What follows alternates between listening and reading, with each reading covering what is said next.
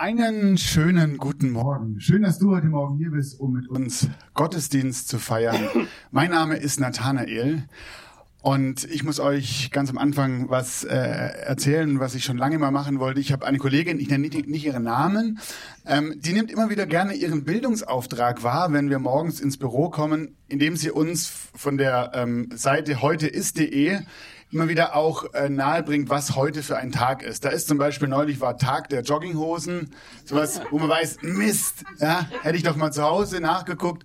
Oder auch Nationalfeiertag in Timbuktu. Also alle die Dinge, die man einfach in so einem Tag, wo viel Büroarbeit vor ihm liegt, einfach auch wissen muss. Und ich habe mir gedacht, ähm, ich will heute einfach mal schauen, auch für euch, was ist denn heute für ein Tag? Hab gegoogelt, heute ist.de und die Antwort war, heute ist ein ganz normaler Sonntag.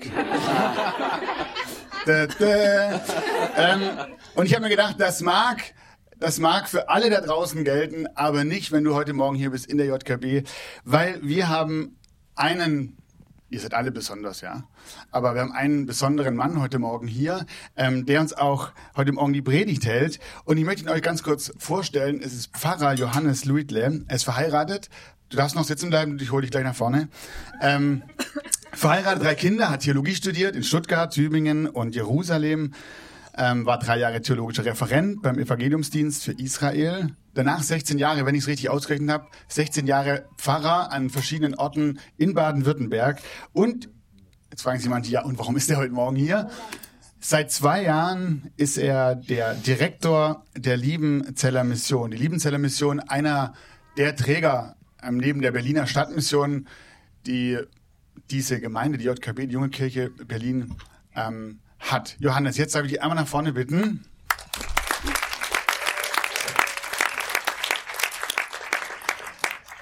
Damit die Leute eine Chance haben, mal deine Stimme zu hören und dich etwas kennenzulernen, habe ich drei Fragen für dich. Oh, ähm, nicht an, äh, also nicht abgesprochen, gell? Nicht abgesprochen. Ich habe gesagt, wir sind ganz wirklich. Also wirklich. Ja. Unverfänglich. Kennt mich ja. Ähm,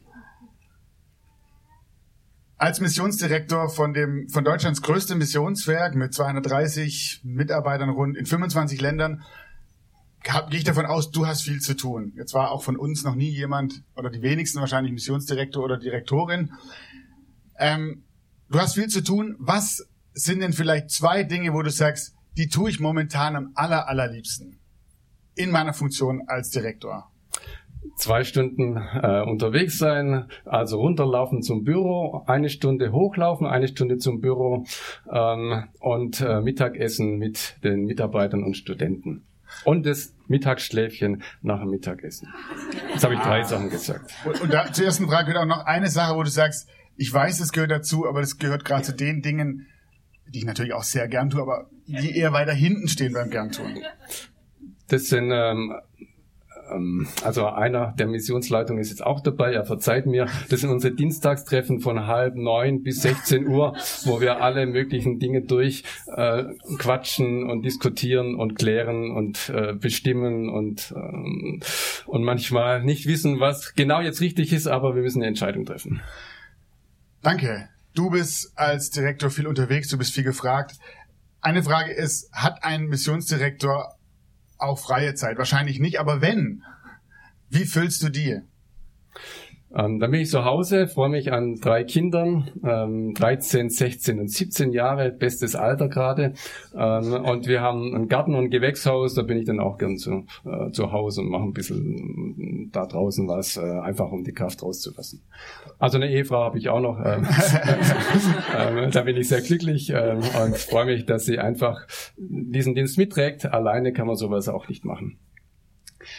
Eine Frage an dich als Theologen und nicht nur Theologen, sondern auch als einer, der doch eine, eine starke Verbundenheit auch mit, mit Israel hat. Du hast ähm, dort gearbeitet, mhm.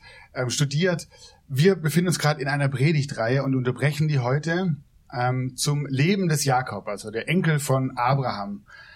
Ähm, eine Sache, wenn du an Jakob denkst, ähm, die dir als erstes einfällt wie er seinem Sohn Josef in die Arme fällt nach äh, vielen, vielen Jahren, wo er gedacht hat, er lebt gar nicht mehr und er lebt doch und ist in Ägypten und die kommen zusammen und freuen sich und weinen und lachen und sind einfach glücklich.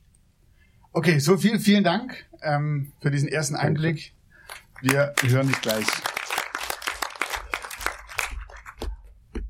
Ich finde es ganz, ganz schön, ähm, obwohl wir unsere Predigtreihe unterbrechen, passt das Thema, das Johannes heute dabei hat, Gott vertrauen, eigentlich sehr, sehr gut in diese Geschichte über Jakobs Leben. Und ich freue mich sehr auf deine Predigt und möchte gerne am Anfang noch mit dir gemeinsam mit Gott reden und beten.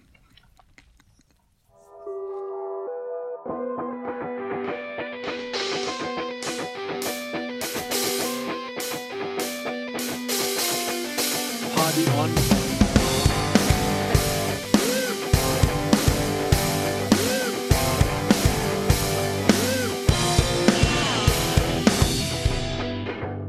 Hier ist der Podcast der Jungen Kirche Berlin-Treptow. Wir wünschen dir eine spannende und ermutigende Begegnung mit Gott.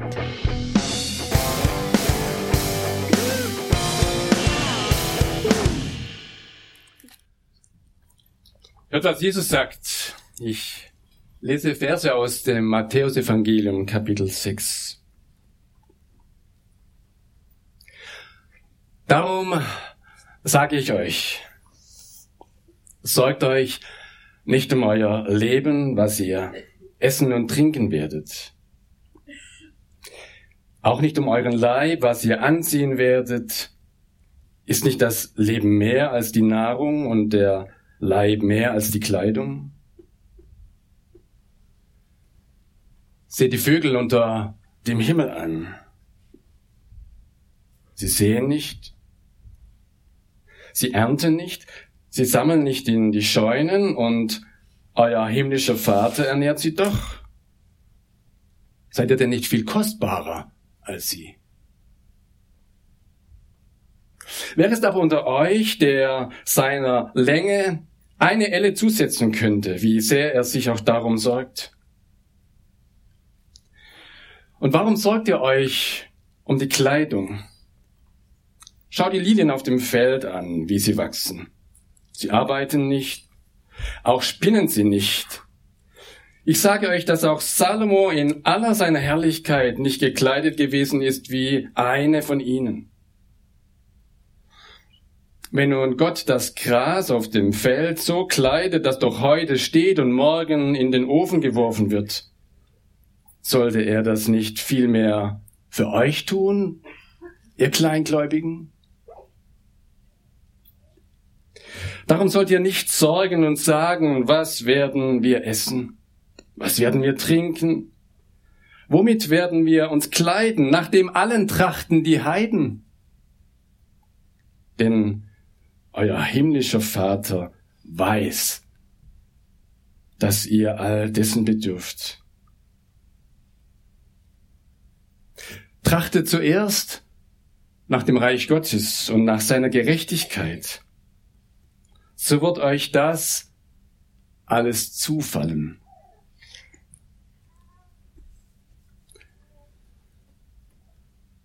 Nathanael hat mich vorher versucht, ein klein wenig vorzustellen. Ich bin ja nicht das erste Mal hier. Ich war tatsächlich vor zwei Jahren schon mal hier, als ihr ganz frisch hierher gezogen seid in diesen Raum. Und doch kenne ich die wenigsten von euch und die wenigsten von euch werden auch mich kennen. Johannes Luitle klingt dann schwäbisch. Tatsächlich komme aus dem süddeutschen Raum, Nordschwarzwald und bin von Beruf Pfarrer. Ach was? Pfarrer, Pastor. Aber du bist irgendwie ganz normal. Ja, reicht das euch? Kennt ihr mich jetzt? Das ist so ähnlich, wenn ich eine Annonce in die Zeitung setze und sage, ich habe ein Opel zu verkaufen, in Rüsselsheim gebaut worden und die Vordersitze sind aus argentinischem Rindsleder. Dann weiß man ein klein wenig was über das Auto, aber ihr wisst noch nicht, wie der Wagen wirklich läuft. Und ihr wisst nicht, was eigentlich dieses Auto ausmacht. Ihr wollt wissen, was unter der Haube ist. Was dieser Motor leistet. Wie viel PS der Motor hat. wie groß ein Hubraum ist und vielleicht auch wie viel Kilometer schon gefahren wurde. Das sind doch die wesentlichen Dinge, die man wissen will, um ein Auto zu kaufen, um dieses Auto wirklich kennenzulernen. Man muss wissen, was innen drin steckt.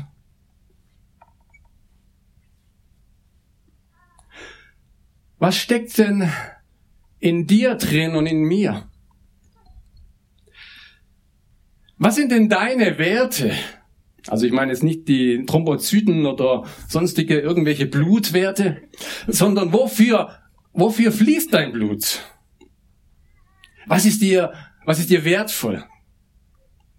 Und da meine ich jetzt auch nicht die Vase, die du irgendwo vielleicht mal von der Großtante geerbt hast oder irgendwelche Schmuckstücke, die du zu Hause liegen hast.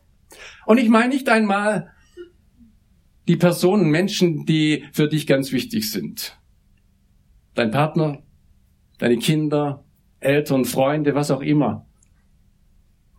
Sondern ich frage dich, was sind deine Überzeugungen, für die du nicht nur stehst, sondern für die du vielleicht sogar auch sterben würdest?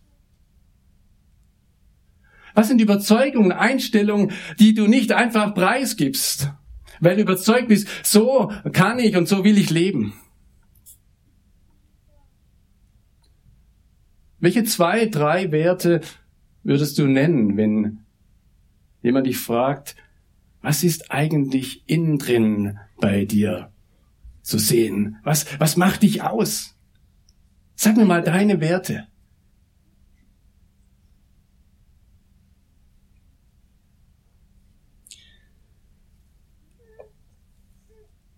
Wir haben als Liebenzeller Mission unseren 120. Geburtstag gefeiert. Und wenn man 120 wird, dann überlegt man ja schon, wie geht's denn weiter? Wir sind schon ziemlich alt geworden. Was macht uns denn aus, dass wir lebendig bleiben, auch nach 120 Jahren? Was ist es denn wert? Wofür stehen wir denn? Und wofür würden wir vielleicht sogar sterben? Was ist unveränderlich für uns?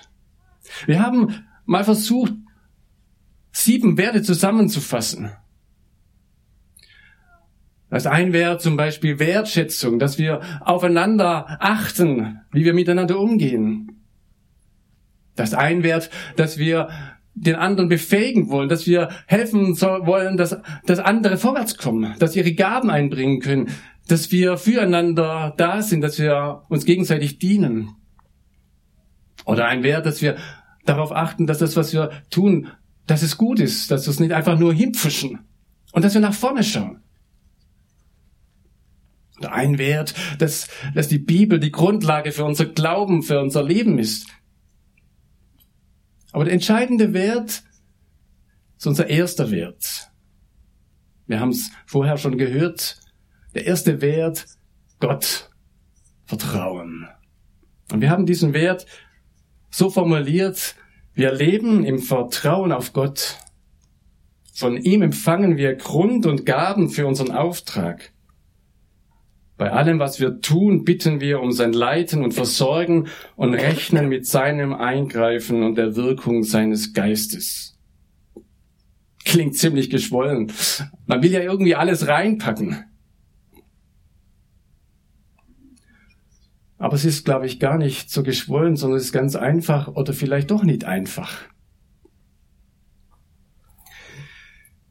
Bei uns im Süden gibt es jede Menge Freizeithäuser.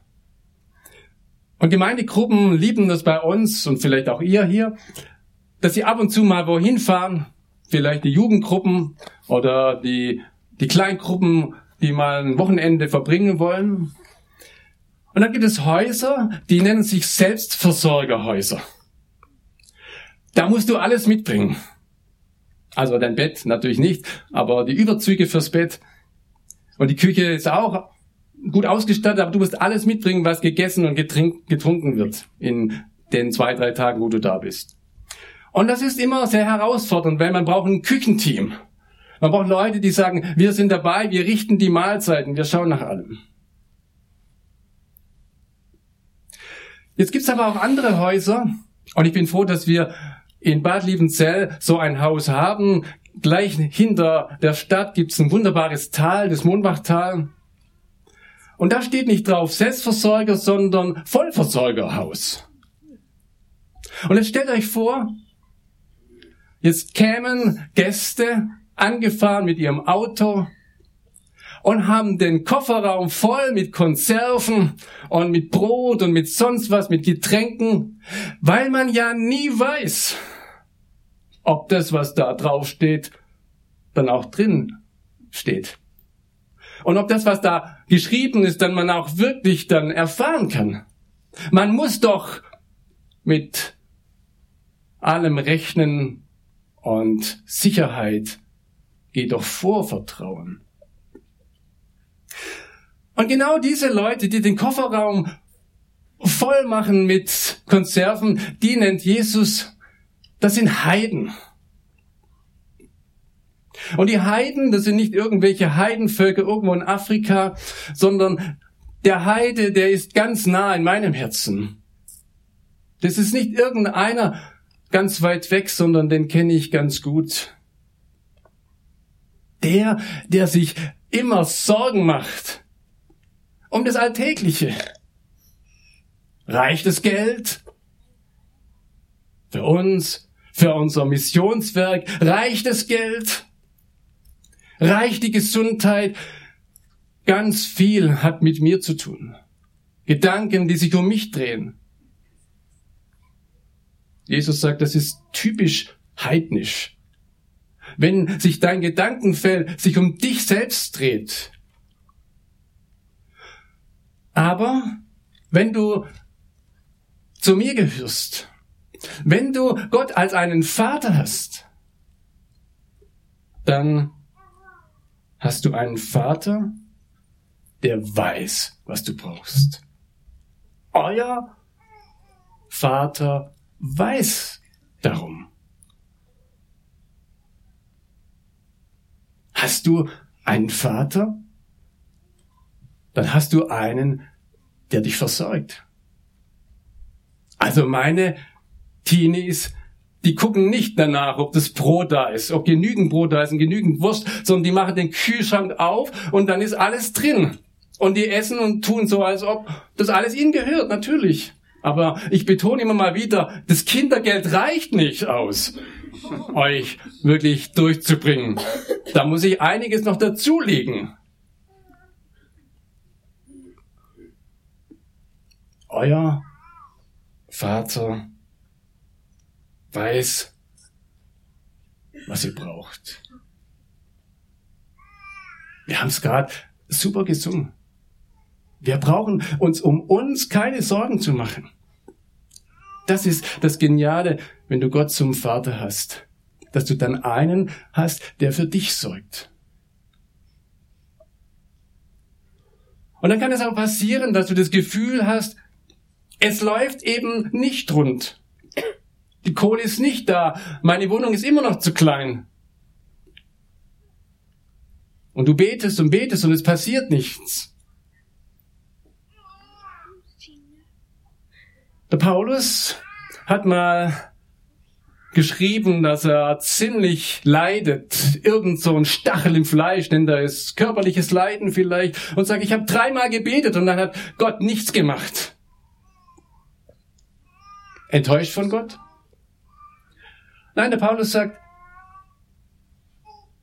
wahrscheinlich ist das kein Thema mehr jetzt für mich, weil Gott zu mir gesagt hat, lass dir genügen an meiner Gnade, meine Kraft ist in dem Schwachen mächtig. Das möchte ich dir sagen, Paulus. Du machst dir viel zu viel Sorgen um dich selbst. Aber schau, ich will dich stark machen in deiner Schwachheit. Und ich bin bei dir ganz nahe.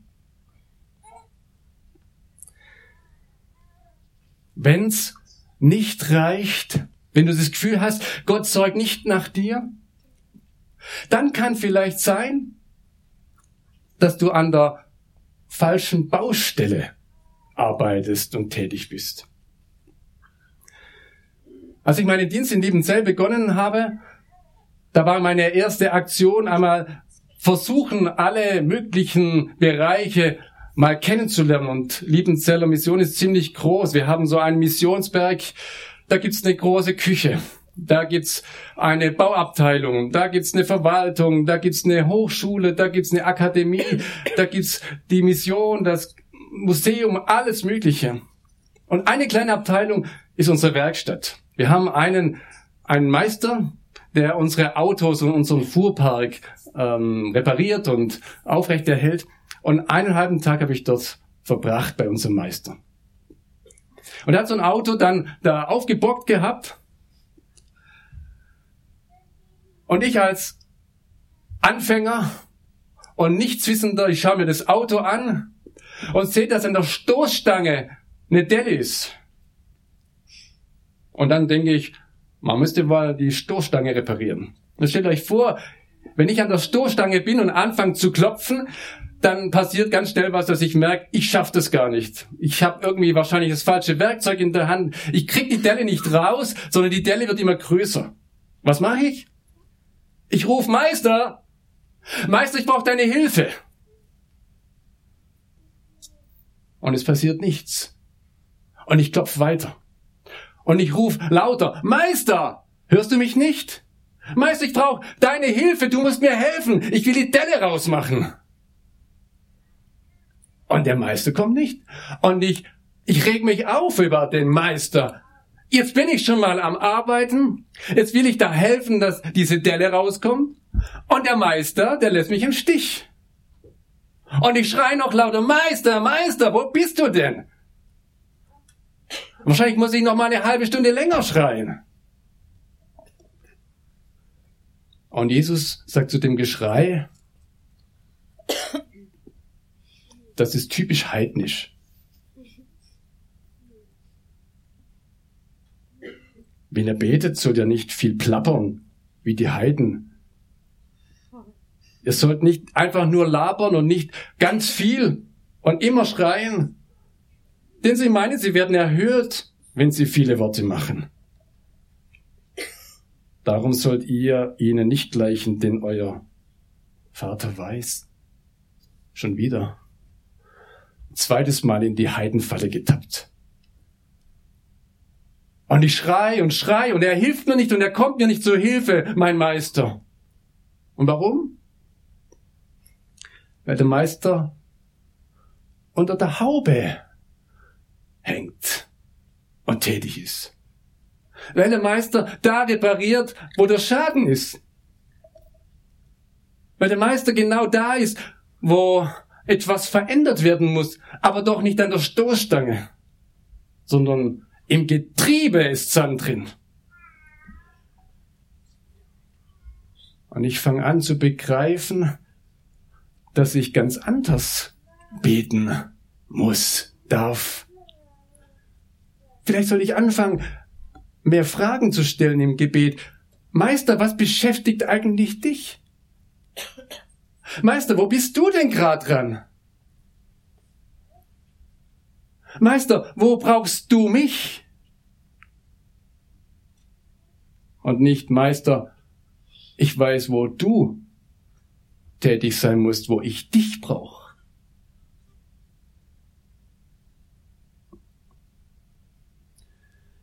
Wir bilden klasse Theologen aus, da hocken ein paar.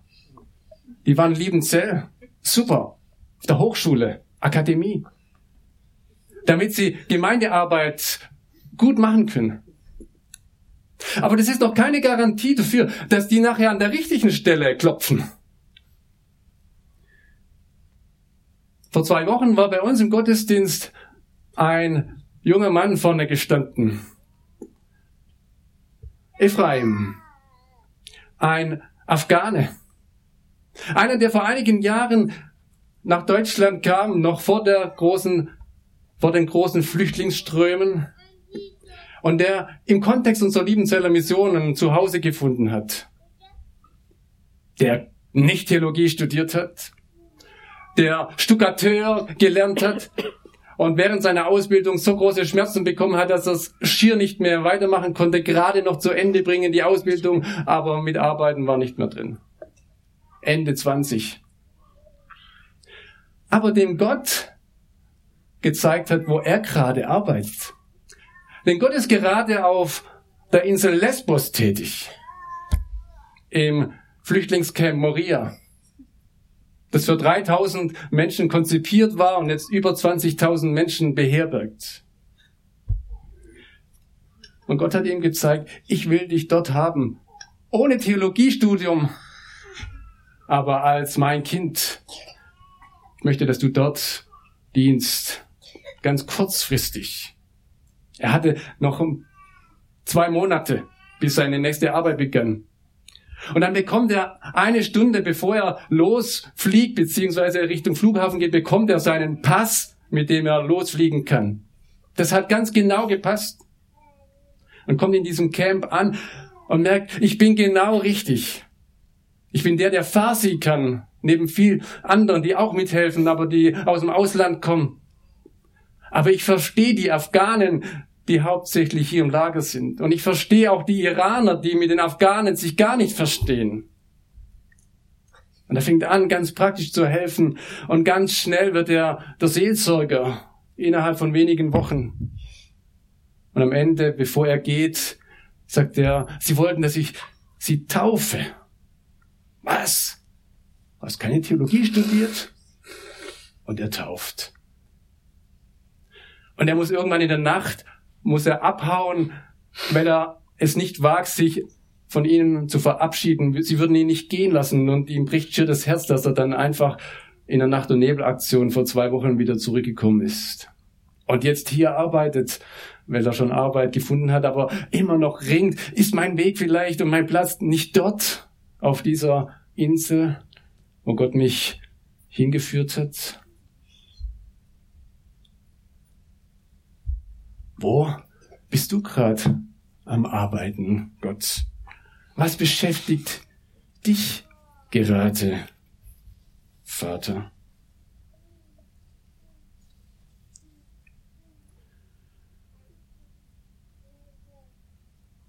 Ich möchte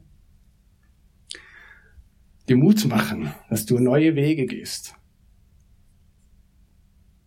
Und diese neue Wege sehen so aus, dass du aufhörst, ständig nur für dich zu beten. Für deine Wehwehchen. Für deine Sorgen. Und dass du anfängst, mal so zu beten, wenn es irgendwas ist, was mit dir zu tun hat.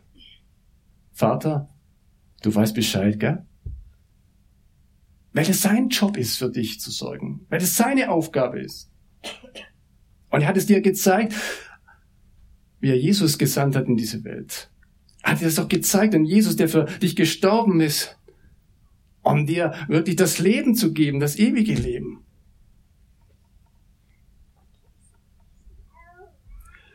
Und dass du anfängst, wenn du merkst, da glänzt, da komme ich nicht mehr weiter, mal zu fragen, was beschäftigt dich denn eigentlich, Vater? Und wo willst du mich haben? In dem, was du tust, was du segnest. Und dass du dann losgehst. Oder wenn du mit anderen zusammen bist und überlegst, wie kann ich denn was von meinem Glauben weitergeben?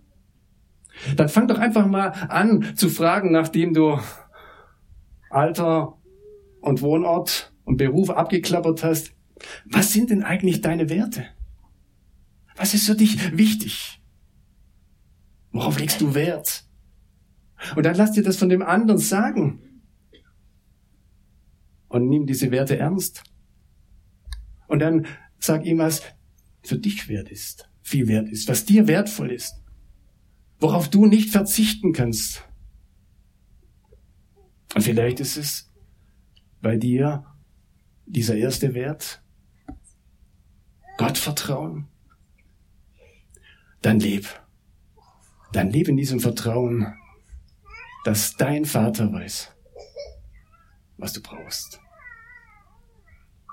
Amen.